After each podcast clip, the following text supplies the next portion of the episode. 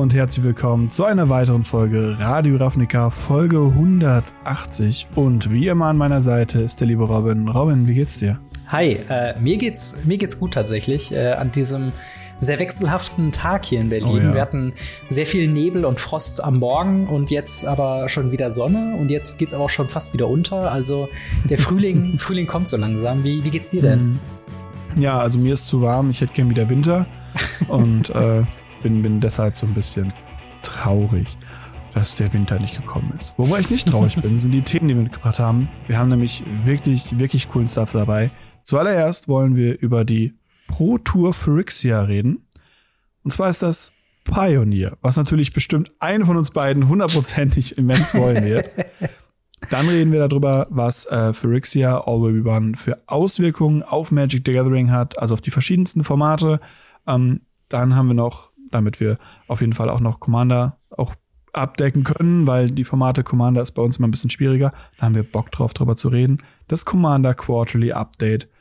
Ist Dockside okay? Genau. Danach Ask Us Anything, oder? Genau, danach äh, geht es in Ask Us Anything. Wir ein paar Fragen noch von euch beantworten, die ihr uns gestellt habt im yes. Discord. Dort äh, auf Ask Us Anything klicken und dann einfach eure Frage reinstecken. Und wenn ihr den Weg zum Discord sucht oder Kontakt mit uns äh, haben wollt, findet ihr alle Links zu unseren Social Medias, zu Instagram, zu Twitter, zu was auch immer in der Videobeschreibung und auch eben den Weg äh, zu unserem Patreon, wo ihr uns äh, monatlich unterstützen könnt für mhm. äh, was auch immer euch möglich äh, ist. Äh, das Ganze geht dann nach patreon.com slash gamery und als kleines Dankeschön dafür kriegt ihr den Podcast in voller Länge als Video, sobald er fertig ist, äh, zugespielt. Und äh, könnt den Content ein bisschen früher genießen als alle anderen und äh, exklusive Diskussionen in den unlisted Videos auf YouTube führen, wie lustigerweise jetzt bei dem letzten ein bisschen passiert ist. Ähm, okay. Dementsprechend, äh, ja, vielen Dank auf jeden Fall an alle äh, Patreonen, die uns schon unterstützen. Und äh, wir starten mal ins erste Thema. Und zwar, es ist mal wieder ein yes. Pro-Tour-Wochenende äh, von dem neuesten Set Phyrexia All Will Be One, demnach benannt äh, Pro Tour Phyrexia. Freust du dich auf das Wochenende? Also jetzt am, am nur zur Vollständigkeit am 17.02. bis 19.02. auf twitch.tv slash magic. Äh, das wird auch zeitgleich stattfinden auf der MagicCon in Philadelphia. Mhm. Oh, und jetzt mir das Licht ausgegangen. Aber ähm, ja, wie, wie freust du dich denn? Äh, freust du dich denn darauf? Tatsächlich, tatsächlich freue ich mich sehr darauf, weil ich gespannt bin, wie sie es machen. Denn, kann man direkt vorwegnehmen, das Ganze ist eine Paper Pro Tour. Yes. Das bedeutet, wir haben Karten, physische Magic-Karten. Und wer unseren Podcast schon ein bisschen länger hört oder auch nur eine Folge von uns gehört hat, wir beide sind Papier-Magic-Kartenspieler oh ja. und äh, favorisieren das immens über Arena und ähnliches. Und naja, viele Kritiken, die wir hatten in letzter Zeit und auch über vieles der Coverage, war immer, dass Arena nicht so cool war. Und jetzt bin ich gespannt, wie sie es machen, wieder in Paper, wieder Karten zu covern weil das ist nochmal eine ganz andere Art und Weise, mit Coverage umzugehen. Ja. Was sie aber über Jahrzehnte eigentlich an, naja, Erfahrung drin, drin, haben sollten. Die Frage ist, ob sie das noch haben. Ja, das, äh, das stimmt allerdings. Vor allen Dingen halt wirklich so dieses äh, Paper-Gameplay ähm, mhm. dann vor Ort zu haben, das haben wir halt jetzt wirklich seit ja seit Corona äh, nicht mehr gehabt so und Corona ist jetzt halt auch schon echt lang her und die Pro Tour kam zwischendurch wieder. Damals hatten wir noch Mythic Championships und Arena kam ah, ja. und ging und jetzt endlich wieder äh, Paper zu spielen und gleichzeitig halt noch das erste Mal auf der großen Bühne Pioneer. Ähm, Jetzt haben wir ja schon eine ganze Weile Pioneer gehabt und ich bin ja auch großer Fan davon. Ähm, aber wie ist denn deine Einstellung dazu als jemand, der Legacy Pro Tour, Modern Pro Tours und so weiter alles schon irgendwie gesehen hat. Glaubst du, dass Pioneer was kann auf der großen Bühne oder glaubst du, es wird jetzt so ein bisschen die Schwächen des Formats offenbaren? Ähm, ich glaube, Pioneer kann was auf der großen Bühne. Pioneer hat nur ein Problem für eben genau diese Art und Weise, wie eine Pro Tour in Paper gecovert wird. Mhm. Pioneer ist sehr boardlastig. Also ja. man hat ja teilweise wirklich 10, 15, 20 Permanente pro Spieler auf dem Board. Und ähm, das muss man sagen, das ist für Leute, die das kommentieren und auch irgendwie den Leuten zeigen wollen und so weiter, wirklich anstrengend, Hm. da mitzukommen. Da hast du halt im Standard, hast du halt ein paar Agro-Kreaturen, hast ein paar Defense-Kreaturen, hast ein paar Planeswalker oder Sagas liegen, dann war's das. Pioneer ist da schon größer. Modern und Legacy sind halt eher sowas gewesen und zwar immer schon, die weniger an Bord gespielt haben. Also das ganz alte Boomer Modern schon. Hm. Ähm, da gab's die Protonen, die auch viel an Bord gespielt haben, aber selbst da waren so drei, vier Permanente, die wichtig waren und dann war's das. Dann war Ja. das Spiel meistens um. Pioneer hat immer ein sehr großes Board und Ja. da bin ich gespannt, wie sie damit umgehen wollen, weil das, das kann spannend werden. Grundsätzlich glaube ich, dass Pioneer auf jeden Fall das Potenzial hat, einfach ein sehr, sehr schönes Format zu Ja. sein.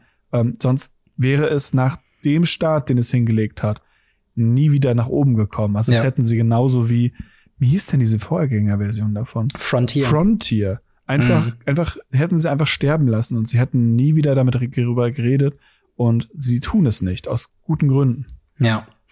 Das, das muss ich halt auch wirklich sagen. Also ich, ich finde natürlich, da bin ich ja ein bisschen biased mit meinem Lieblingsformat, äh, wenn das jetzt so die große Bühne hat, aber ich muss auch sagen, nahezu alle Deckarchetypen, die so, ich sag mal so die Top 8 bis Top 16 Decks, die haben alle schon das Potenzial, gut abzuräumen. Ich habe letztens noch gesehen, die letzte ähm, Pioneer Challenge vor Phyrexia All Will Be One wurde von Mono White Humans gewonnen. Ein Deck, was davor seit, ich würde fast sagen, drei bis sechs Monaten nicht mehr quasi so krass gewonnen hat. Und dann war es da halt so ein, äh, ja, so ein, so ein äh, 8-0-Finish oder sowas. Also kein, kein Loss gehabt an der Stelle.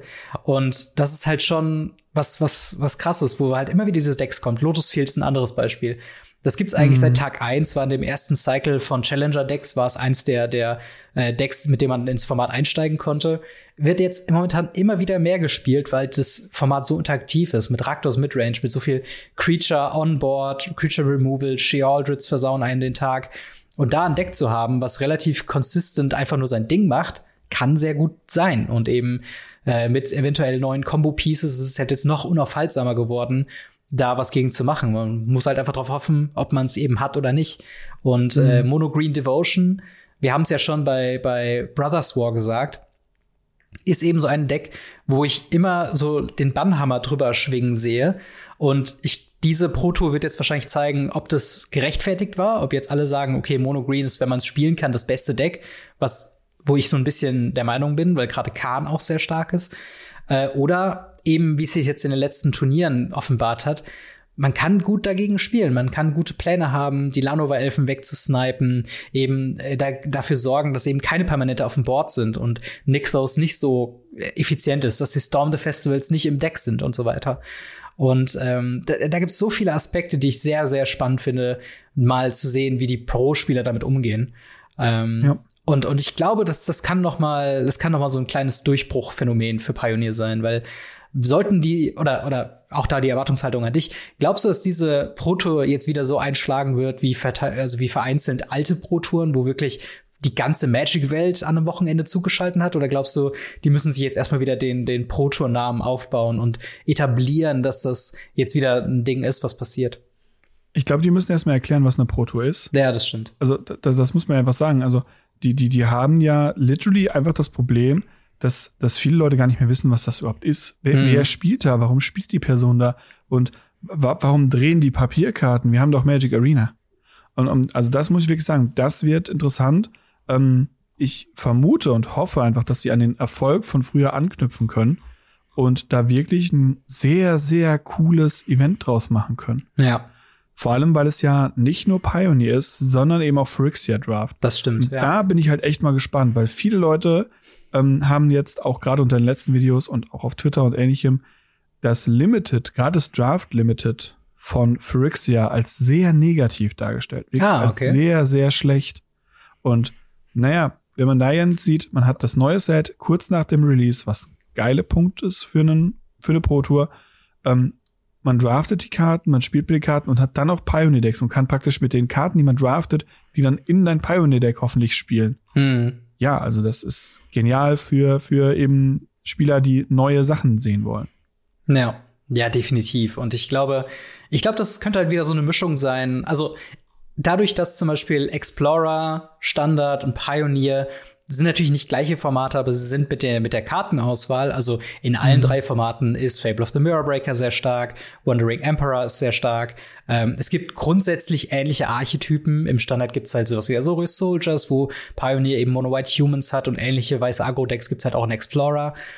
Und ich glaube, dass da auch für Leute da, also ich glaube, der Appeal von Pioneer ist halt eben diese Allgemeingültigkeit auch für andere Formate. Also wie häufig sehe ich Leute äh, am FNM Standard-Decks mitbringen, die sie halt aufgewertet haben mit Pioneer-legalen Karten.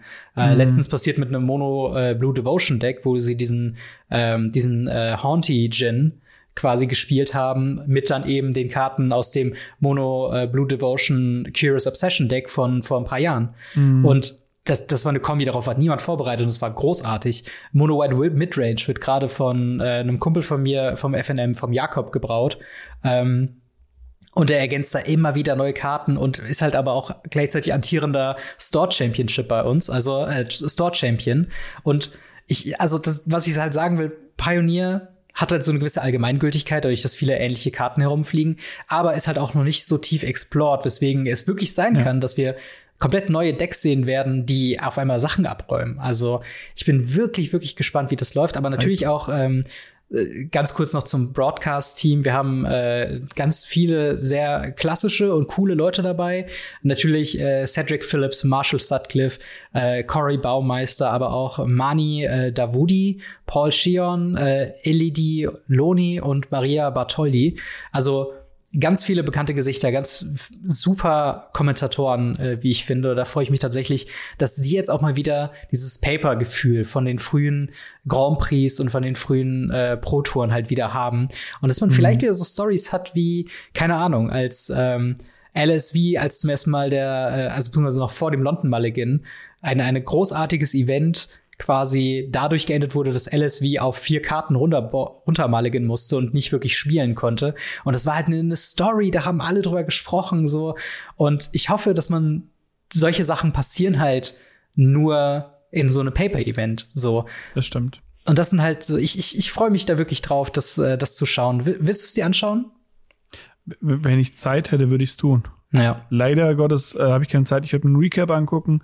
Aber tatsächlich bin ich an einem Punkt, wo ich sage, wenn ich Zeit hätte, würde ich das auf jeden Fall gucken, weil mich das wirklich interessiert. Und das ist das erste Mal seit boah, ja. langer, langer Zeit, dass ich sagen würde, hey, ich gucke mir was an, was nicht Legacy ist. Ja.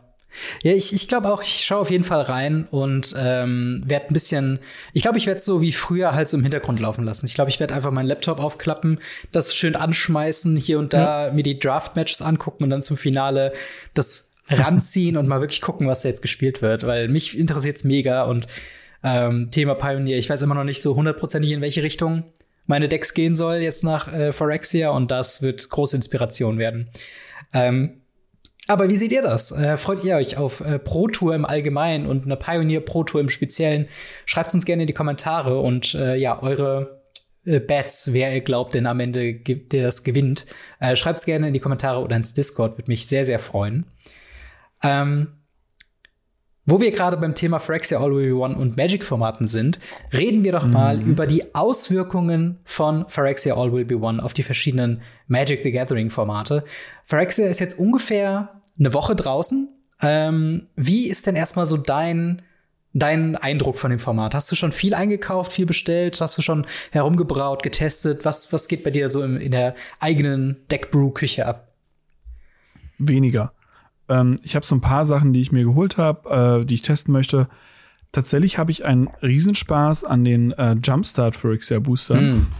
ähm, und bin deshalb da weniger am Bestellen, weil ich darüber versuche, mittlerweile, beziehungsweise ich versuche, weil ich darüber langsam sicher die ganzen Karten reinbekomme.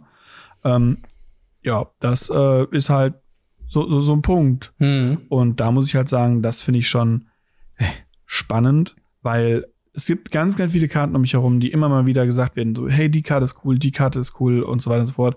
Und wir werden ja gleich einige Karten benennen. Ja. Aber ähm, ich glaube, die es gibt nur eine Karte, die ich wirklich gekauft habe.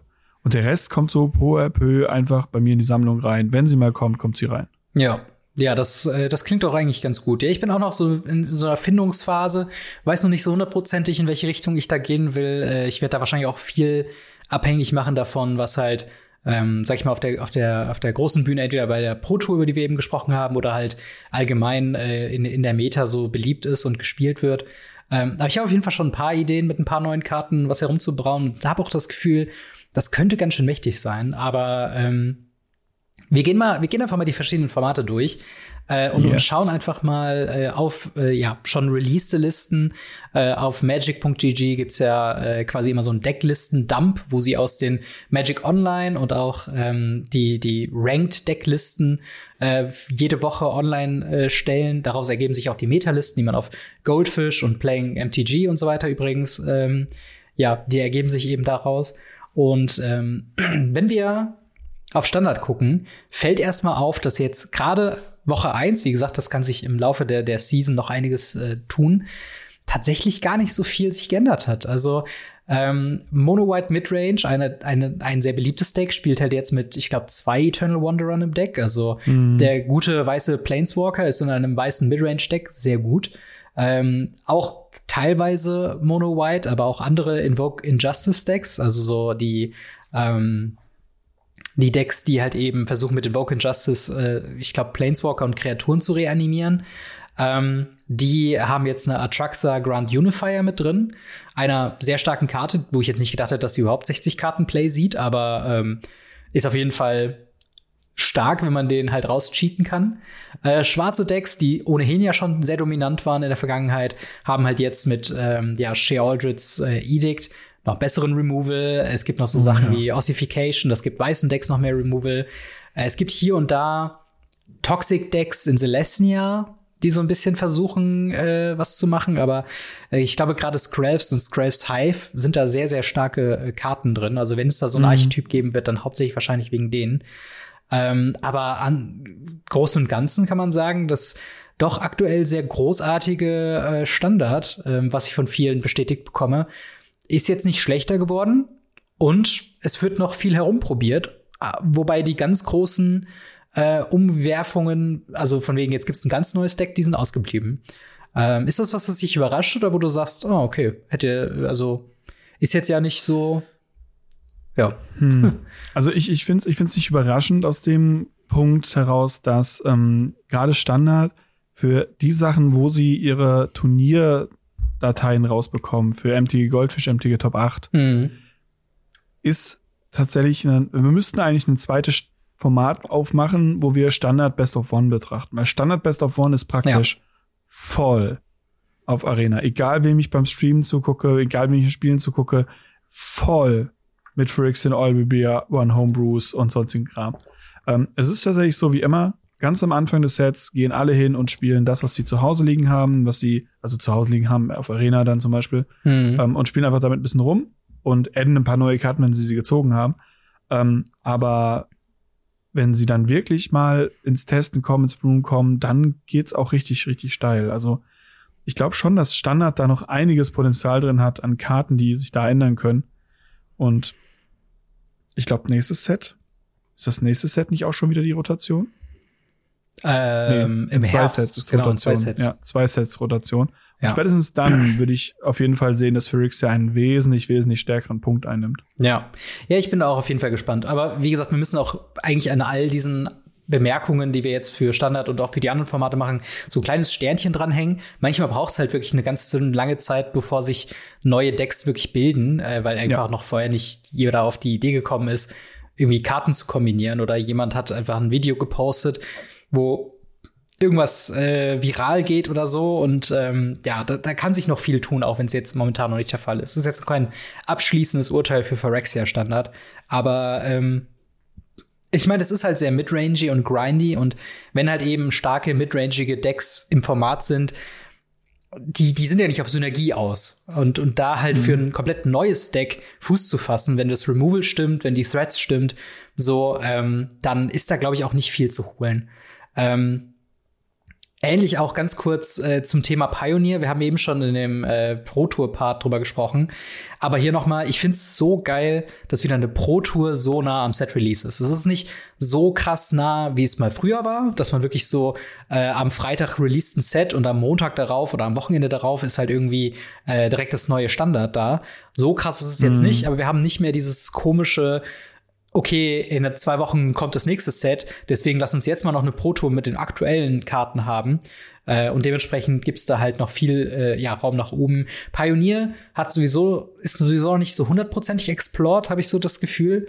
Ähm, aber ja, viele Sachen, über die wir auch schon geredet haben aus äh, One, haben eigentlich auch sofort irgendwie Play gesehen. Äh, ist natürlich die Fastlands. Die sind sofort in Raktos Midrange, in allen zweifarbigen Decks, in allen mehrfarbigen Decks haben die äh, was äh, haben die irgendwie Play gesehen. Und ich glaube tatsächlich, ähm, was, was auch sehr witzig zu beobachten ist, ist tatsächlich die, das Verhältnis zwischen den Fastlands und den Slowlands. Also, dass die einen, die bis Runde drei äh, ungetappt reinkommen, die anderen, die ab Runde drei äh, getappt reinkommen. Weil viele spielen 3-3, wobei manche Decks auch quasi gerade aggressivere Decks, die wollen da natürlich irgendwie 4-2. Und ich glaube, dieses Verhältnis, das muss man noch irgendwie perfekt ausloten, welches Ausfallen, Deck jetzt ja. was haben möchte, oder? Ja, ich denke auch. Also gerade wenn man da ja eben nicht mit Fettschländern arbeitet, mhm. sondern eben mal auf was völlig anderes, was völlig Neues sich verlassen muss, finde ich das tatsächlich sehr, sehr interessant. Ähm, prinzipiell finde ich es super interessant, dass die Agro-Decks überhaupt diese Slowland spielen, sag ich mal. Ja. Ähm, aber es, es musst du halt im Format ein bisschen tun. Hm. Vielleicht gibt's dazu auch an irgendwann andere Alternativen. Ja, und, und, und Slowlands sind natürlich auch immer so eine Sache. Ähm, ja. Ab Turn 3, also es geht ja wirklich nur um die ersten zwei Züge, wo du sie nicht haben willst, aber dann spielt man sie immer noch lieber als ein Tempel oder, oder äh, ja, Alternative. Oder als Fastland wieder. Genau, und jetzt halt Fa Fastlands. Also ja, ich, ich bin, bin auf jeden Fall mal gespannt, wie das Ganze, wie das Ganze sich ergeben wird. Ich hoffe, dass tatsächlich ein paar der Länder noch ein bisschen günstiger werden. Also gerade die Fastlands sind echt immer noch sehr teuer. Aber ähm, ja, ich, die Mana Base ist auf jeden Fall sehr spannend gerade. Ja. Ähm, Hast du denn von, von Dex irgendwas gesehen? Ich meine, ich habe gesehen, äh, es gibt jetzt Hammer Time im Pioneer.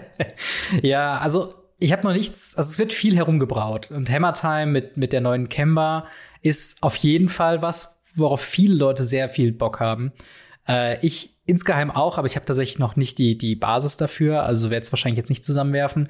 Ich habe aber noch keine jetzt wirklichen Ergebnisse gesehen, dass sie auch wirklich Erfolg haben. Deswegen sind das Fun Brewer Rounds, aber äh, ich bin mal gespannt, ob dann die Listen auch stecken bleiben, weil im Endeffekt du brauchst halt so eine Lucky Hand, um damit halt zu gewinnen. Ähm, das ist halt jetzt nicht unbedingt immer, ja, ich, ich, es fehlt noch so ein bisschen die Möglichkeit, glaube ich, das zu selektieren und dann auch die die idealen Equipments neben Colossal Hammer, äh, wo es ja zum Beispiel in, in Modern hast mit Stoneforge Mystic und halt eben äh, ne, Shadow Spear und unter den verschiedenen, äh, hier auch Caldra Complete und, und Batterskull. So, solche Qualität an Equipments fehlt's halt noch. Klar, du hast halt diese, mhm. diese Insane-Combo mit Turn 1 äh, Colossal Hammer, Turn 2 Kemba und dann hast du direkt dein, deine Kreatur da, aber selbst dann muss sie ja immer noch einen Turn überleben und ich glaube, das ist halt so ein ganz großes Problem, da dieses Balancing hinzubekommen.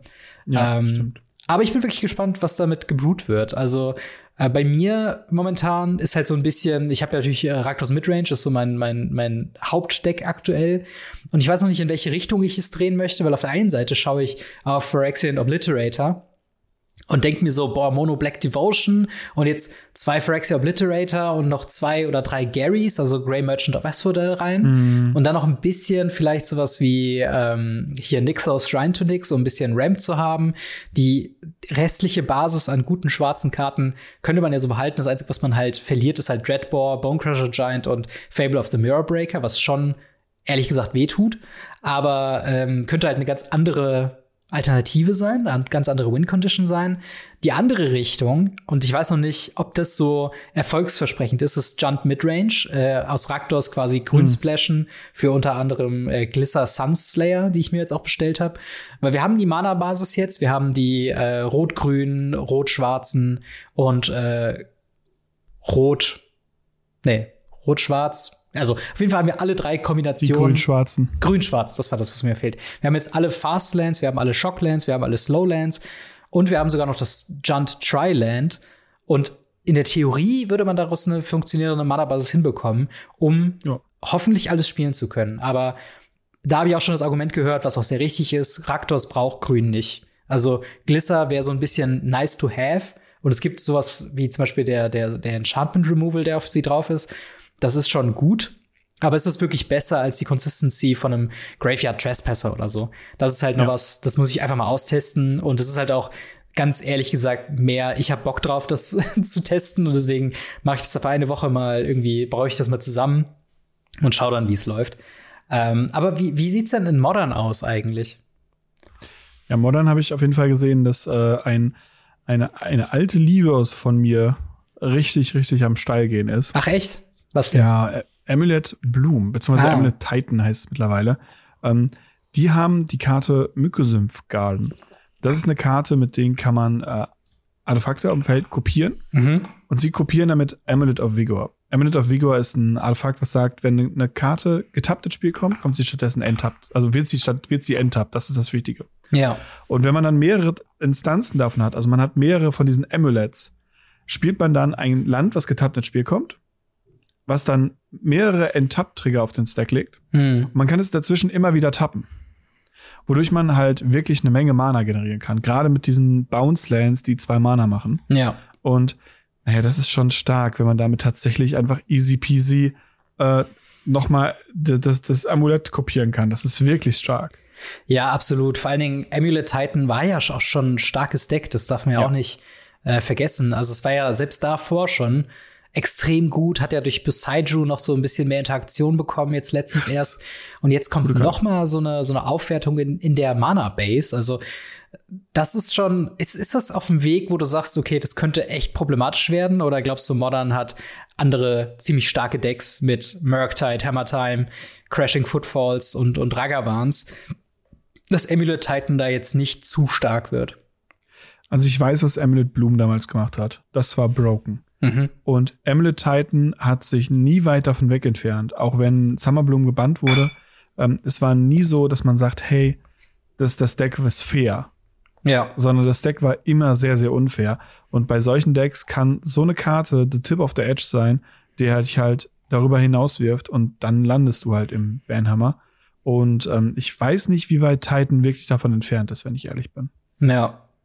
Also ich bin auf jeden Fall gespannt. Also, wenn, also Modern, also ich habe so ein bisschen natürlich den Blick für Modern verloren, ehrlich gesagt. Also ich, ich spiele und verfolge das Format jetzt nicht aktiv, aber so gefühlt ist ja jetzt auch schon mit den Antworten, mit diesen Elementals irgendwie so viel möglich, dass ich mir fast kaum schon vorstellen kann. Also, was müsste passieren, bis was zu stark ist? Weißt du, was ich meine?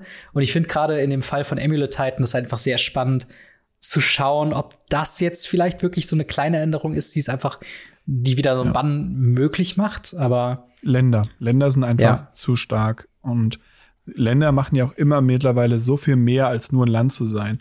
Und das alleine bringt dazu, also mich dazu halt zu sagen, das ist, das ist zu stark. Ja. Oder wird zu stark sein.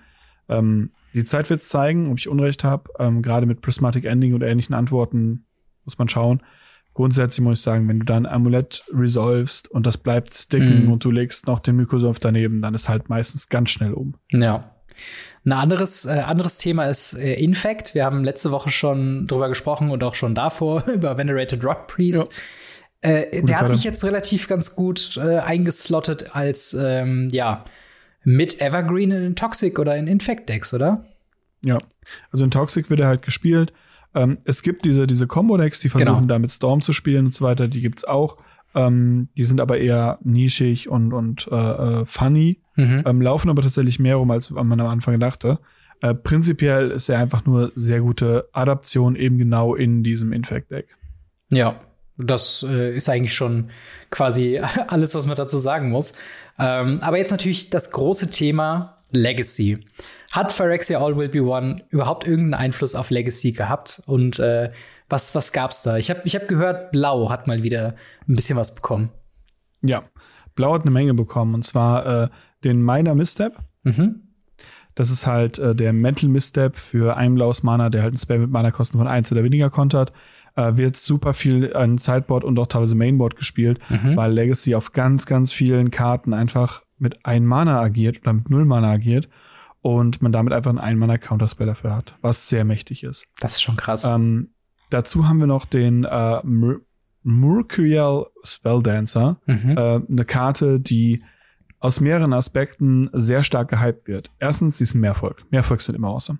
Zweitens, ähm, wir, wir haben den, den, den ganz einfachen Punkt, also nee, es ist kein Mehrvolk, es ist Phyrexian Rogue. ja, So, wollte wollte ich gerade sagen, es ist ein Rogue, oder? Es ist kein Mehrvolk, es ist ein Ja. Rogue. Rogue, ja. Und Rogues sind immer awesome. Siehe True Night Nemesis. ja. Ähm, und er kann nicht geblockt werden, was die Karte halt wirklich, wirklich stark macht. Äh, Gerade in einer Meta, wo man halt versucht, irgendwie über Kreaturen das Feld zu beherrschen, damit man irgendwie in seinem äh, Initiative-Dungeon weiterläuft. Und dann kann er noch halt wirklich jedes Mal, wenn man einen Zauber castet, eine Marke drauf haben, zwei Marken runternehmen, man kann ein Spell aus dem Friedhof casten. Das ist halt wirklich, wirklich stark. Hm. Und ähm, es erinnert äh, ganz stark an Dreadhole Arcanist für viele Leute, für mich sogar noch ein bisschen stärker, ähm, weil es eben den Punkt hat, dass er eben unblockbar ist. Das, das Ja. macht ihn sehr, sehr interessant, sehr, sehr stark. Ähm, auch bei uns hat äh, der Veteran Root Priest natürlich im Infect Inf Einzug gehalten, ganz klar, aber Infect ist nicht so das krasse Deck. Hm. Ähm, ähnlich wie Scravels Hive wird auch aktuell im Deck getestet, ähm, einfach nur um eine Bitterblossom zu haben, die auch Toxic macht. Und bei uns sind die Infect-Decks halt manchmal Bandfarm. Ja. Und dann haben wir tatsächlich auch die Atraxa. Oh, spannend. Und äh, wir cheaten die ebenfalls ins Spiel mit äh, Show and Tell oder Ah. Reanimate. Okay. Und äh, das macht's halt Turn 1 so ein Ding, Draw vier Karten oder so, Draw fünf Karten, hab noch eine Atraxa Instant, ohne dass man halt Leben dafür bezahlen muss, wie Grisselbrand. Ähm, ich habe es am Anfang belächelt. Viele Leute sagen aktuell, das ist ein Contender, um Grisselbrand mal von seinem Thron zu stoßen. Das finde ich sehr, sehr spannend. Krass. Aber wie groß glaubst du, ist diese, also muss, muss man dann um Atraxa oder, oder anders gefragt, hat Show and Tell jetzt um Atraxa drumherum gebaut und darum die äh, quasi die Kartentypen angepasst oder ist das was, was ohnehin schon quasi kein Problem war für das Deck? Es war ohnehin schon kein Problem für das Deck und man geht halt einfach hin und sagt, hier Draw 4, Draw 5 ist einfach genug. Das Draw Ja. 7 ist schon übertrieben. Draw 4, Draw 5 ist, ist voll okay. Man hat halt Enchantments, man hat Ausrüstung, äh, die Ausrüstung, äh, Artefakte, Mhm. man hat äh, Kreaturen, man hat Instants, man hat Sorceries. In dem Deck, im Reanimate hat man Instants, Sorcery äh, und Kreaturen und Artefakte. Reicht. Es reicht einfach. Ja. Ja, das ist krass. Ich hätte die, ich habe die Karte angeschaut und dachte, okay, das ist ein großer, dummer Engel für Commander. Ähm, Aber jetzt sowohl in Standard, dann komplett übersprungen, Pioneer und Modern und dann in Legacy.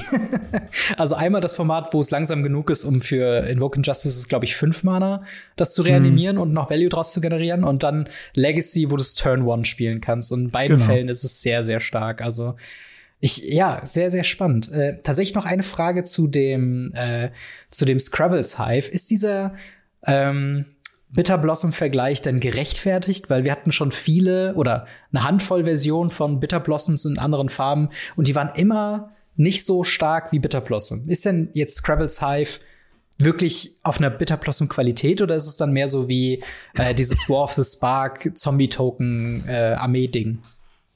Wenn ich die Chance hätte, würde ich Bitterblossom spielen. Mhm. Wenn ich Infect spiele oder über Toxic eine zweite Win-Condition haben will oder einfach Weiß spiele, ähm, dann würde ich den Scribble Hype tatsächlich spielen. Okay. Ähm, Gerade aus Phyrexia, der äh, aus äh, äh, War of the Spark, das Pro äh, Ding mit der Army, hatte einfach das Problem, dass es schwarz war, dass es in derselben Farbe war. Hm. Hättest du das Ding in Rot gedruckt, hättest du das Ding in Grün gedruckt, hättest du das Ding, ja gut, Grün wäre der Name der Zeit damals gewesen, hättest das Ding in Blau gedruckt, wäre das ein Erfolg gewesen, diese Karte. Ja. Und ähm, das Problem ist tatsächlich, dass sie in Schwarz eben nicht mit den Fliegern von Bitterbloss mithalten kann. Grundsätzlich würde ich aber sagen, dass gerade diese Infect-Token bzw. Toxic-Token, ähm, die Infect-Marken geben, halt wirklich, wirklich einfach irgendwann zu viel sind. Und sie müssen ja nicht angreifen. Man kann sie einfach horten und dann sagen, okay, ich swing dich jetzt für 10 Mhm. und der Gegner muss auf einmal anfangen zu blocken. Also das ist schon, schon schwierig. Ja, das, das klingt auf jeden Fall sehr, sehr spannend. Und äh, tatsächlich ähm, klingt das jetzt, wenn wir so über die einzelnen Formate reden, nicht so, als ob Phyrexia so viel Einfluss auf die verschiedenen Formate jeweils individuell hatte. Aber die Einflüsse, die wir momentan haben, das ist schon mehr als, ich glaube, die letzten paar Formate, oder? Also, wann war das letzte Mal, dass wir so viele Karten irgendwie aus einem Set bekommen haben. Ich glaube, das müsste dann Kamigawa mhm. Neon Dynasty wahrscheinlich gewesen sein. Mit halt eben Bosaiju ja. oder, oder wenn Land Cycle oder sowas wie wieder rumgeht. Aber hier haben wir tatsächlich verschiedene Strategien, mit sowas wie Atraxa oder Scravels Hive, die in verschiedenen Formaten mal getestet werden. Äh, Pioneer ist sehr, äh, ja, ist noch ein großes Fragezeichen drüber durch die Pro Tour. Ähm, und selbst in Modern mhm. haben sehr spezifische Decks eben ja Upgrades bekommen und Legacy ohnehin. Also das wäre ja schon wieder witzig, wenn dieser Mercurly, dieser Spelldancer, ähm, wenn das jetzt äh, quasi schon wieder so ein Instant Staple wird, ähm, mhm. dann ist es ja schon fast wieder so eine Ledger Shredder Story, wo in der Previous Season den irgendwie niemand auf dem oder ich auch nicht auf dem Schirm hatte. In keiner unserer Top-Listen war der irgendwie mit drin und jetzt auf einmal wird er überall gespielt. Ähm, ja, wie, wie, wie findest du das Set momentan? Also ist das, bist du zufrieden mit Phyrexia All Will Be One oder glaubst du, das ist ein bisschen enttäuschend gewesen? Ich glaube tatsächlich, dass das Set noch sehr viel mehr Impact haben wird als das, was wir aktuell sehen, weil das Set ist wirklich, wirklich wirklich gut ja. und hat wirklich starke Karten drin. Und ich denke tatsächlich, dass da noch ganz viele Sleeper unterwegs sind und die werden wir erst noch herausfinden müssen. Ja. Ich äh, bin da auch sehr gespannt. Aber äh, ja, wie seht ihr das mit den verschiedenen Formaten? Was spielt ihr? Woraus, was habt ihr schon getestet? Und worauf freut ihr euch? Äh, ja, auf, äh, auf Phyrexia All Will Be One noch in den verschiedenen Formaten da was auszutesten. Schreibt uns das gerne, gerne in die äh, Kommentare bzw. ins Discord. Und wir ziehen mal weiter über das Format, wo wir jetzt nicht drüber gesprochen haben, weil wir das hier nochmal separat aufarbeiten. Und zwar Commander. Äh, wir haben ja schon häufig gesagt, dass Commander so ein bisschen geleitet wird vom Rules Committee, also eine außerhalb von Wizards of the Coast, aber nicht ganz außerhalb von Wizards of the Coast, so eine halb Tür mhm. ist offen, man, man kennt sich, man grüßt sich, ein paar arbeiten auch bei Wizards of the Coast, aber es ist eigentlich eine eigene Identität. Und sie haben halt eben ein, äh, sie sind verantwortlich für die Regeln in Commander und kommentieren verschiedene Thematiken, die die Commander-Community eben äh, beschäftigen. Unter anderem gibt's da eben ein Quarterly Update, wo BNRs quasi geredet werden, also im Sinne von, mhm. was wird gebannt, was wird nicht gebannt. Und wir haben einen Kommentar bekommen zum Thema Dockside Extortionist. Ähm, warum, für alle Leute, die es jetzt noch nicht mitbekommen haben, aber warum ist denn der Dockside Extortionist überhaupt ein Problem in Commander? Ja, gut, laut dem Rules-Komitee ist es kein Problem. Das ist ein sehr guter Punkt. Aber, Aber wenn wir jetzt davon ausgehen, die, die Spieler, dass, ja. genau das, wenn wir davon ausgehen, dass es ein Problem ist. Dockside Extortionist ist ein Zwei-Mana-Goblin in Rot, der, wenn er ins Spielfeld kommt, für jedes Artefakt, das einen Gegner kontrolliert, einen Treasure generiert. Mhm. Diese Karte sorgt halt dafür, dass man aus zwei Mana 20 Mana machen kann wenn man einen Artefaktspieler am Spieltisch hat, vielleicht sogar 50 Mana, so ungefähr. Und man kriegt damit sehr schnell sehr viel Mana und es ist einfach so ein Staple geworden in jede Art von rotem Deck, weil er kostet auch nicht irgendwie zwei rote, sondern ein rotes und ein farbloses. Das macht ihn einfach viel zu playable. Man kriegt viel zu viel Mana aus ihm raus und er ist einfach viel zu wichtig, dass man ihn spielt. Weil es ist ja auch nicht so, dass es Burst Mana ist. Das heißt, ja. man kriegt Mana in den Pool und es verschwindet dann, sondern man hat selber Treasures. Das heißt, man kann auch dann, wenn man sie nicht benutzt und der nächste Spieler dran ist und seinen Dockside spielt, einfach wahnsinnig viele Treasures generieren. Ja. Und wenn es dann jeder macht, ist halt irgendwann langweilig und zum Problem. Ähnlich wie das auch mit anderen Karten der Fall ist, wie zum Beispiel Smothering Tithe und so weiter und so fort. Ja. Nur das Problem ist, Smothering Tithe nervt die Gegner irgendwann immens und der hier läuft so ein bisschen unterm Radar, dass man halt sagen kann, so, ja, so schlimm ist der nicht. Und auf diese Art und Weise wurde halt auch vom Rules-Komitee irgendwie argumentiert. Ja, genau. Also zu dem Zeitpunkt, wo man, wo normale Decks oder jetzt nicht darauf angepasste Decks ein Dockside beantworten können, die keine Counterspells haben, hat er schon seinen Job getan mit dem Mana, äh, mhm. mit den Treasures, die er halt eben generiert. Und das ist halt, ja, das äh, es ist schon echt eine, eine super starke Karte. Auf EDH-Rack ist es äh, meiner Meinung also ist es, glaube ich, die, die drittbeliebteste Karte in generell roten Decks auf, äh, in Commander. Und die ersten beiden sind halt Command Tower und Soul Ring, also Karten, die in fast jedem Deck drin sind. Und so gesehen könnte man sagen, dass die meisten EDH-Rack roten Decks eben fast so gängig wie ein Soul Ring eben auch ein Dockside Extortionist spielen. Aber was das Rules Komitee im Endeffekt sagt, ist halt eben, dass äh, sie haben ja schon vorher quasi gesagt, Dockside Extortionist, der ist auf unserer Watchlist, wir beobachten das Ganze mal. Und sollte es eben zu viel, äh, ja, gerade in Casual Spaces, ähm, zu viel gespielt werden und zu viel zu einem Problem führen, zu Non-Games führen, dann würde man darauf agieren und das verneinen sie halt jetzt und sagen, wir haben es beobachtet. Ähm, wir, es ist kein wirklicher, ja, es ist nicht in Casual Spaces wirklich eingedrungen. Zu dem Thema komme ich gleich noch, warum das nicht der Fall ist. Äh, und dementsprechend skaliert die Karte, auch wenn sie ridiculously powerful ist, mit dem Rest des Tisches. Also wenn der, äh, ne, wenn, wenn, wenn, im Endeffekt ist es so eine Sache, Rule Zero it out oder nicht. So, weil ne, entweder man spielt Dockside Extortionist, dann ist aber damit zu rechnen, dass die anderen Decks eben auch starke Karten haben und dann ist das schon fast wieder nicht mehr so stark. Auf der anderen Seite, ähm, eben, ne, wenn man es halt aus Rule Zero, dann hat man auch kein Problem mehr. Jetzt ist halt nur so ein bisschen die Frage im Raum, was wäre denn jetzt, wenn Dockside Extortionist wie jetzt gerade, ich glaube so 50 Euro oder so kostet der, äh, ist auf jeden Fall eine sehr, sehr teure Karte. Wenn der jetzt nicht 50 Euro kosten würde, sondern 10 und der dann überall wäre und sich jeder den leisten könnte, würde dann das Rules Komitee anders sehen? Weil ich glaube, viele Casual Spaces spielen den nicht, weil er so teuer ist, oder? Ähm, ja, erstens das. Und zweitens ist er in, gerade im Casual Spaces gar nicht mal so geil. Ja. Ich kenne mittlerweile so, so viele Commander-Gruppen, die darauf verzichten, sowas wie Soul Ring zu spielen. Mhm die einfach darauf verzichten, diese, diese, diese übertriebenen Mana-Steine zu spielen und sagen, hey, ich spiele halt einen Rampart Grove ja. statt einen Mana Crypt. Und wenn man dann eben nicht mehr diese ganzen krassen Mana-Steine, Artefakte, Fast Mana und so weiter in seiner Community spielt, was das Spielfeld einfach immensely powerful macht, ähm, dann verliert er auch an Stärke. Mhm. Also es kann sogar sein, dass es nicht nur der Fall ist, dass der Preis abschreckt, sondern dass es halt auch einfach in den Casual-Runden keinen Sinn macht. Ja. Ja, also wobei, selbst wenn der nur ein oder zwei Treasure macht, die Möglichkeit in roten Decks oder auch rot-weißen Decks oder rot-schwarzen Decks oder was auch immer, dann schon so krass zu rampen, nicht, dass das nicht normalerweise möglich wäre, aber ich glaube, das bringt einen schon krass nach vorne. Also ja. ich, ich habe jetzt ehrlich gesagt, aber das liegt mehr daran, dass ich wenig Commander spiele allgemein, aber ich habe jetzt persönlich noch nicht so häufig Dockside Extortionist auf der anderen Seite des Tisches gesehen. Ähm, aber ich höre halt immer wieder, dass das halt ein Riesenproblem sein kann, dass es halt einfach so einen mhm. Vorsprung generiert, den man nicht mehr aufholen kann, weil er eben schon mit, äh, mit halt eben Effekten, weil er da schon getan hat, was er tun sollte in dem Moment, wo man es beantworten kann. Und eine 1-2, die im Endeffekt dann nichts mehr macht, ist halt auch nicht mehr so, so schwierig. Und im Endeffekt ist es halt, ja, im Endeffekt ist es halt so ein bisschen dieses Thema mit dem Rules-Komitee allgemein, was wir hier auch nochmal ansprechen, oder was ich hier nochmal ansprechen wollte. Denn ja. sie geben hier zu, dass Dockside Extortionist eine starke Karte ist. Sie sagen auch so in gewisser Weise, Rule Zero ist so ein bisschen die Lösung auf alles.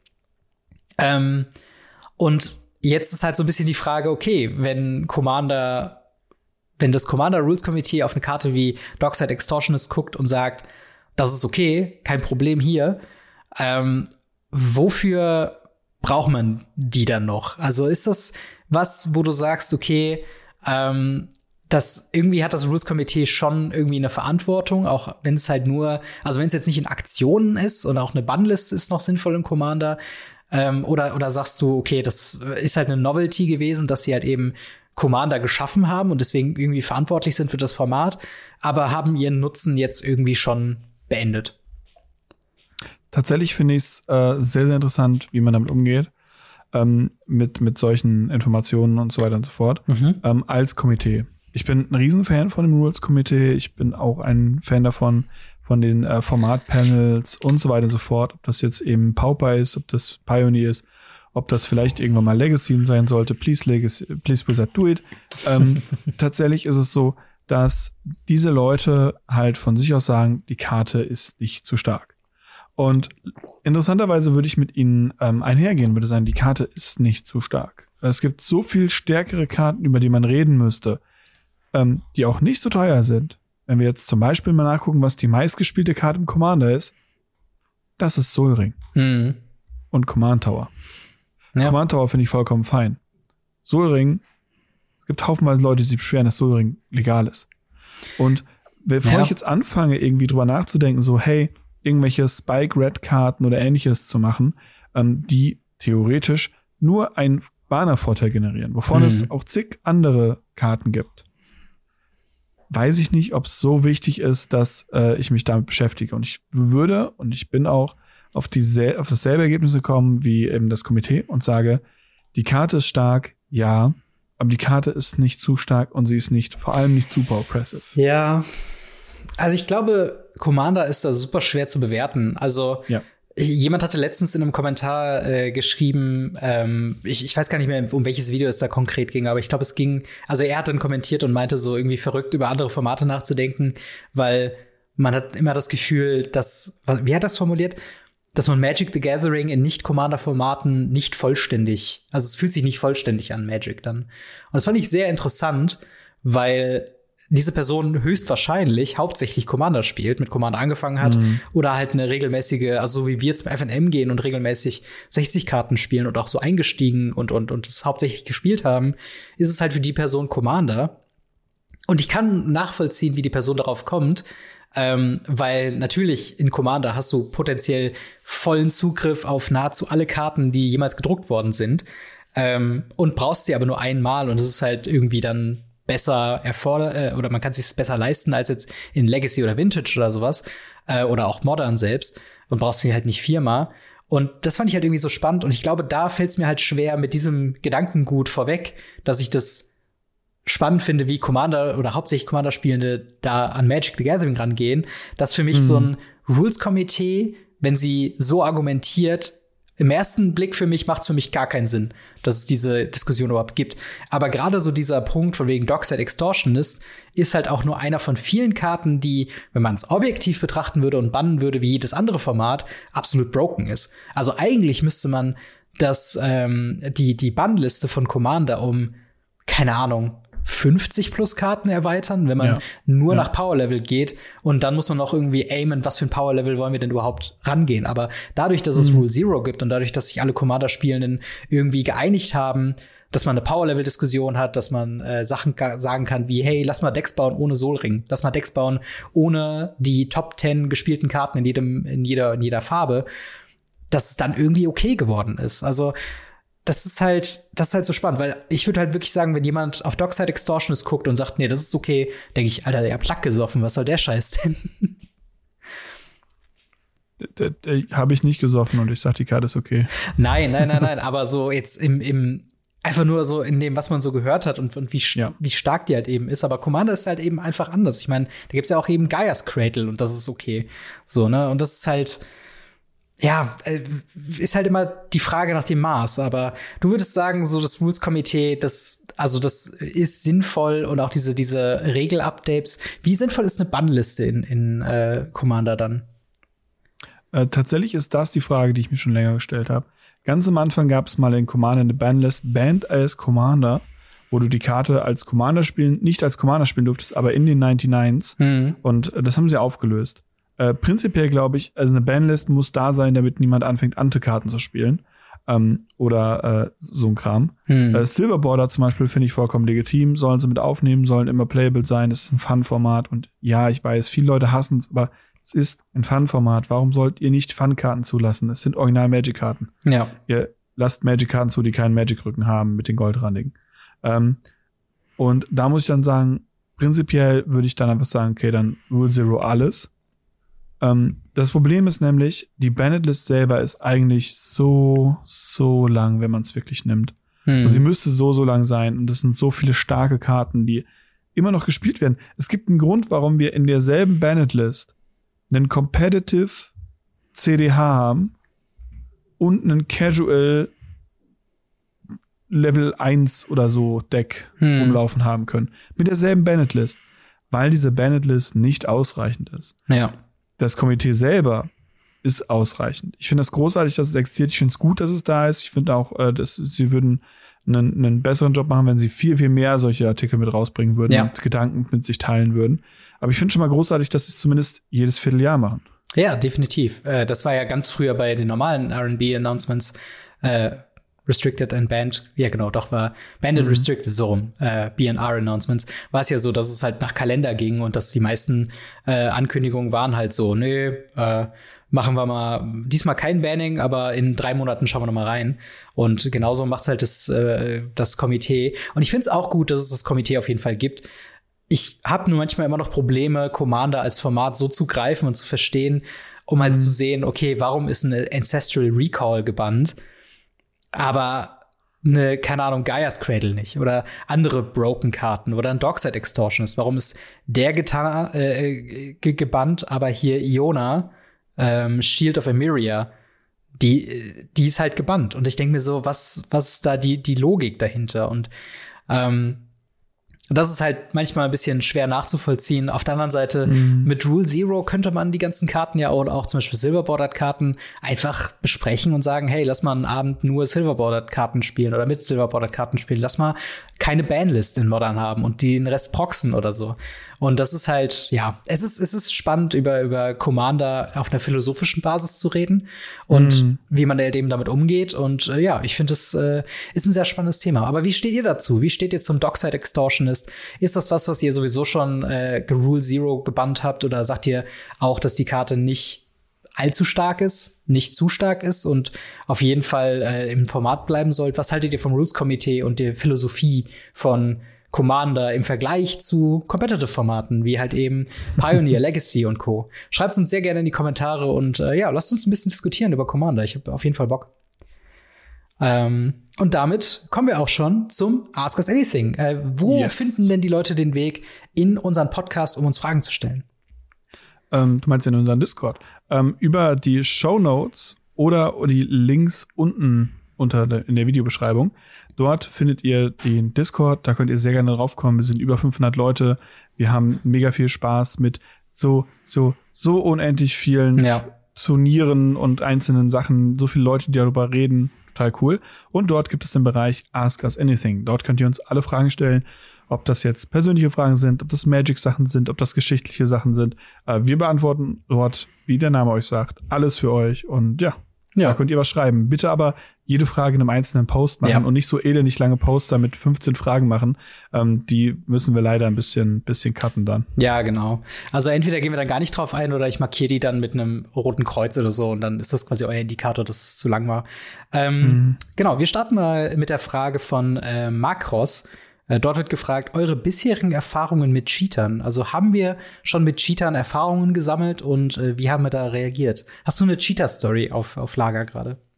Äh, ja, also mehrere. ähm, es beginnt von, von Leuten, die äh, groß rumtönen, sagen, dass sie in ihrer Freizeit Zauberer sind und äh, wenn sie cheaten würden, würde man sie gar nicht erkennen. ähm, bis hin zu Leuten, die auf einem Commander-Tisch bei einem Friday Night Magic, wo es um nichts geht, sich eine Karte offensichtlich oben aufs Deck legen, schaffeln, einen False Cut machen und ich mitten reingreife, die Hand drauflege und sag, du mischst dein Deck neu und du weißt warum und das will ich nie wieder sehen. Hm. Ähm, ohne das wirklich zu outcallen. Ähm, also, also alles Mögliche, von allem, von, von A bis B. Ja. Also gerade so als Judge, äh, wie geht man in dem Fall dann quasi damit um? Ist das, sag ich mal, sofort eine Disqualifikation, wenn sowas auffällt oder? Auf Turnieren auf jeden Fall. Okay.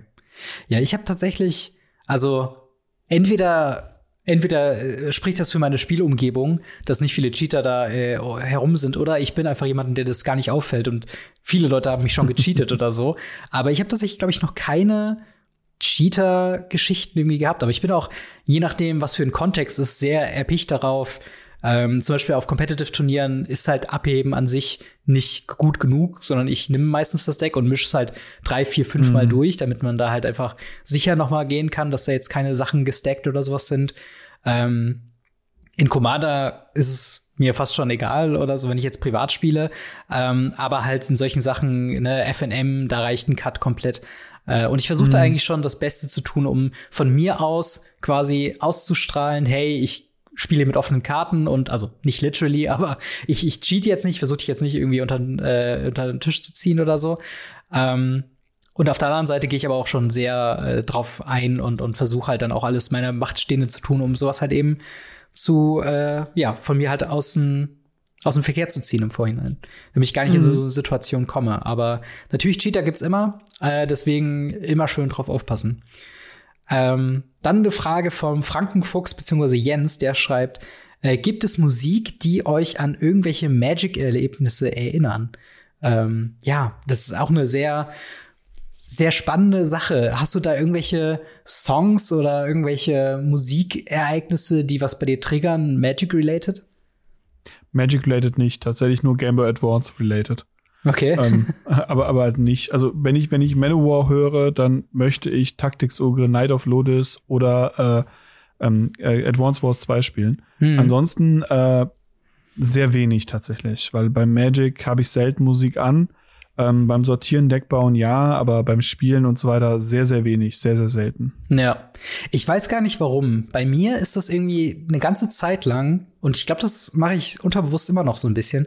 Also gerade auf dem Weg zum FNM oder auch auf dem Weg zu anderen Turnieren, wie jetzt in, äh, ne, am, am, äh, in Frankfurt das, in Sofia das mhm. oder auch zur Store Championship äh, oder auch zum, zum Qualifier-Event in, in Lübeck. Ähm, überall auf dem Weg zur Halle hin habe ich über meine Kopfhörer von Death Clock Mermaider gehört. Und ich weiß nicht warum, aber irgendwie bringt mich das einfach in so ein Mindset, wo ich denke, nee, das ist schon geil. Es ist halt, ich noch nicht mal in so einer martialischen Art und Weise, weil es ist Death Metal, muss man, glaube ich, dazu sagen, für alle Leute, die es nicht hören können. Mhm. Es gibt ein sehr, sehr cooles Batman-Comic-Video auf YouTube, wo jemand quasi den Song genommen hat und weil die ganzen so grölen, quasi gedacht hat, boah, wie witzig wäre das, wenn das quasi The Dark Knight Batman singen Dark würde Knight. die ganze Zeit. Äh, und das ist sehr, ziemlich, ziemlich cool. Könnt ihr auf jeden Fall mal reinschauen. Ähm, und ich glaube, daher habe ich das auch irgendwie aufgeschnappt. Ähm, aber tatsächlich einfach nur diese Double Bass und dieses Schlagzeug hat irgendwie sowas Meditatives und irgendwie sowas, sowas Stumpfes, was mich halt einfach in so ein danach bin ich, dann, Kampf. Genau, danach bin ich halt irgendwie so so geebnet, sage ich jetzt mal, von meinen Gefühlen mhm. her, dass ich halt irgendwie äh, das sehr, sehr entspannend finde. Ähm, kann, also vielleicht macht das mal beim nächsten Legacy-Turnier. Einfach ein bisschen Death Clock hören vorher und dann mal schauen, ob das irgendwas auslöst. ja, da, da, da habe ich andere Rituale vor, vor den Turnieren. Okay, alles klar. Willst du die sagen? Ja, ich hoffe ja, dass irgendjemand die Frage stellt. Ach so, okay. Dann frag das mal und dann können wir drauf eingehen. äh, dann haben wir eine Frage von Chaos Keks. Sie schreibt, äh, hat Robin oder und Mark eine Freundin? Also ich denke mal, oder? Wir teilen uns keine. Aber nee. ähm, ja, wie, wie sieht's da beziehungstechnisch bei dir aus? Äh, der, der frischer Single, was das angeht. Sehr, sehr frischer Single, was das angeht. Okay. Dementsprechend äh, bei mir nicht. Äh, bei dir? Äh, ja, ich äh, bin sehr glücklich vergeben äh, in äh, einer Beziehung mit meiner Freundin, die ja mein, mein Hobby auch sowohl YouTube als auch Magic the Gathering full on unterstützt und immer dabei ist. Ähm, und dementsprechend bin ich sehr dankbar. Und yes. danke, ähm, dass du mich da so unterstützt. An meine Freundin an dieser Stelle. Ähm, yes. Dann haben wir noch eine sehr spannende Frage von, wo war sie eben? Ähm, äh, wo, wo, ich habe sie eben noch gehabt. Ach so, hier von Huagi. Der schreibt, ähm, könnt ihr, beziehungsweise in diesem Fall wahrscheinlich eher Blackie Legacy Decks für den Einstieg empfehlen, die vergleichsweise unabhängig vom Meta sind? Muss nicht in Anführungszeichen günstig sein, ist ja immerhin Legacy, trotzdem schön, wenn es nicht gleich 4000 Euro kosten würde. Wichtig wäre mir, dass damit gegen andere einfach mein Ding durchziehen kann, ohne großes Vorwissen, was da gegenüber sitzt und wie ich darauf reagieren muss. Also so ein bisschen, ja, ähm, ein, ein Deck, was quasi einfach so vor sich hin spielt. Gibt's, gibt's sowas in Legacy oder ist es sehr interaktiv? Ähm, es ist sehr interaktiv. Es ist ein, eines der krassesten interaktivsten überhaupt. Ähm, so ein bisschen vor sich her spielen ähm, sind meistens die Combo-Decks und da gibt es halt äh, Combo-Decks wie Reanimator, die sehr viel mit sich selber spielen. Die sehr viel versuchen, ähm, einfach nur eine Kreatur in Friedhof zu bekommen, die zu reanimieren, während sie mit haufenweise Discard-Spells die Hand vom Gegner auseinandernehmen. Hm. Ähm, da muss man nicht so viel kennen, man muss halt wissen, äh, was könnte der Gegner haben, im Sinne von, ich guck mir halt die Hand an und wenn auf der Hand drauf steht Counter Target Spell, dann wird er das bitte abwerfen, damit ich meinen Spell durchbekomme. Ähm, also Reanimator ist da meistens ein guter, guter Hinweis hin. Äh, es gibt ein lustiges Deck, das nennt sich All Spells. Da sind äh, absolut keine, keine Länder drin. Und ähm, das, das Deck ist sehr, sehr günstig, aber es ist auch ein Kettenraucher-Deck. Entweder hat man in knapp einer Minute gewonnen oder man hat halt verloren und dann geht man halt so oder so rauchen. Ja. Ähm, geht nicht rauchen. Aber ähm, prinzipiell, äh, das ist auch so ein Deck. Es gibt gerade im Combo-Bereich ganz viel. Es gibt sehr wenig Midrange oder Control-Decks, gerade Control-Decks, ähm, muss man wissen, was der Gegner mhm. macht und Midrange auch. Und da gibt's wirklich wenig. Ähm, was man noch machen kann, ist sowas wie Mono Red Prison. Ähm, das ist so ein, ein Versuch in der ersten Runde irgendwie einen Blood Moon oder ein Chalice of the Void oder einen Goblin zu legen, um dem Gegner einfach kaputt zu rennen. Das sind so die zwei, also Reanimator und äh, Mono Red Prison sind so die zwei Decks, hm. die schon sehr lange im Format sind, wirklich sehr, sehr lange und ähm, auch nicht so krasses Formatwissen brauchen. Natürlich ja. wird man besser, wenn man das Format immer besser kennenlernt, aber für den Einstieg, ohne dass man das Wissen braucht, sind die beiden Decks sehr gut geeignet. Das klingt auf jeden Fall äh, sehr, sehr spannend. Wie, wie ist es denn allgemein? Hast du jetzt gerade so aus dem Kopf ein Einstiegsdeck für Legacy, was vielleicht auch nicht so hundertprozentig so super teuer ist, womit man aber trotzdem ganz gut was reißen kann? Äh, aktuell ist es tatsächlich sehr, sehr schwierig, ähm, damit was zu finden. Früher gab es halt immer noch sowas wie Burn oder ähnliches, womit man was reißen konnte. Das ist aktuell leider nicht der Fall. Das ist aktuell wirklich schwierig. Ähm, bis sie Uro gebannt haben, wird es auch bis so bleiben, glaube ich. Mhm. Ähm, super teuer ist immer eine, eine Definitionssache. Also ja, für mich klar, ist ein Deck, wenn es 1500 Euro kostet, ist es für mich halt nicht das teuerste Deck, weil das würde ich auch zum Beispiel für ein Commander-Deck oder für zwei Commander-Decks bezahlen. Ja. Ähm, und dann habe ich halt statt 100 Commander-Decks nur 98 und dafür ein Legacy-Deck. Ja. Ähm, prinzipiell ist es dabei so, dass äh, aktuell relativ viele günstige Decks rumlaufen, aber auch wie immer ein paar richtig teure. Ja. Ist auf jeden Fall sehr, sehr spannend, wie sich das so entwickelt und äh, quasi fast schon ähnlich wie Modern, äh, halt einfach so günstige, auch so mhm. Burn-Decks und so weiter halt irgendwie nicht mehr so krass viel gespielt werden. Wobei sie wahrscheinlich auch immer noch gut spielbar sind. Also wenn man weiß, was man tut und irgendwie dann Antworten hat, wobei Uro, ich vergesse auch immer wieder, dass der in Legacy legal ist, ne? Ist auch so Ganz eine Karte. gebrochene Karte einfach. Das ist richtig fürchterlich. Ganz schlimm. Naja, äh, aber wir machen mal weiter mit äh, der letzten Frage für heute und zwar yes. Dexter 2K. Äh, der fragt, äh, nach welcher Systematik wählt ihr eure Fragen aus? ähm, hm.